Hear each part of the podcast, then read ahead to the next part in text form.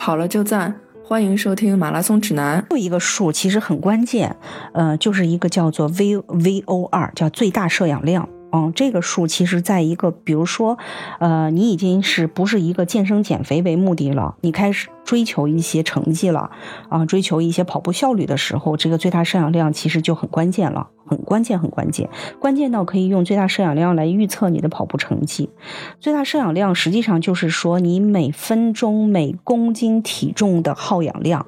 也可以说，你每分钟每公斤体重能够摄入的氧量，嗯，因为在我们一个长距离跑步过程中，身体里很多燃料的这个这个是需要一个氧气啊进行一个这样的供能之后才可以进行一个燃烧嘛，所以跟你身体里到底能摄入多少的氧气或者消耗多少的氧气是很大的一个关系。但最大摄氧量有一个特别神奇的地方，就是它是天生的。首先，它是天生每个人就有啊。第二个就是说，最大摄氧量，呃，它会随着年龄的增长会改变啊。比如说，每年可能都会呈一个下降的走势。这么说，比如说一个二十到二十四岁的人，平均最大摄氧量在四十四到五十，但是当你到四十五到四十九岁这个年龄段的时候，你平均的最大摄氧量已经降到了三十五到三十九，它会降。啊，那有的人说我通过训练能不能大幅的提升最大摄氧量？最大的提升应该幅度就在百分之二十五左右了。就是不管你多刻苦，多么的能够忍受艰苦的训练，你也不可能让它翻番，就是这么一个意思。它提升的这个幅度是有限的。嗯，但是最大摄氧量特别能够反映出来你的一个身体状况的变化，还有你的一个机能水平。你比如说吧。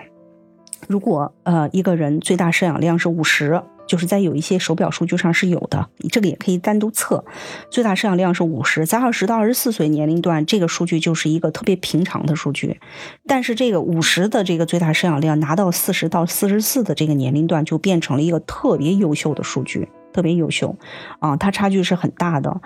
嗯，然后呢？经过训练以后，你的最大摄氧量会提升。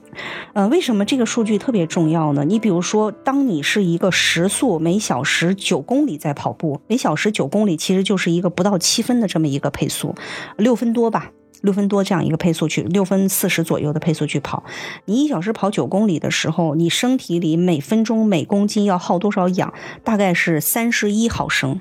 啊，这么一个呃数据，但是当你把你的速度提升到每小时呃十五公里，每小时十五公里应该是一个四分配速，就是四分配速这么一个水平，那你身体里每分钟每公斤体重耗的氧应该已经达到五十了，就是它从它这个随着速度的变化，一个六分四十秒到四分配速，同样的时间段，身体所需要的这个氧已经发生了一个百分之六十以上的一个增长。啊，就从三十提高到了这个每分钟每公斤体重要到了五十这么一个氧气消耗的指数，所以为什么说哎高水平选手他这个最大摄氧量首先要保证了，他基本上就反映了你的这个有氧能力，基本上是你的有氧能力啊。但是你说我是不是这个最大摄氧量测完了，我是个五十，我就可以跑到呃一分钟配速跑到四分？不是这样的，为什么？它还有一个利用率的问题，没有人能够百分之百的利用。就我身体的能力达到了这个最大摄氧量五十的时候，不代表的我的运动中或者我在比赛中我就能够达到这样的一个摄氧量。可能你能达发挥到百分之八十、百分之九十就非常不错了。所以它还有一个平时训练的利用率的问题。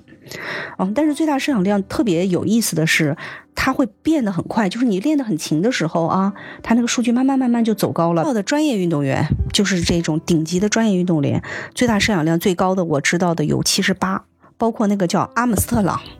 这自行车的这个，他也是在我看过他的数据，也是在大概将近八十的这么一个数据。欢迎大家收听我们的完整版，在各大播客客户端搜索“马拉松指南”都可以收听。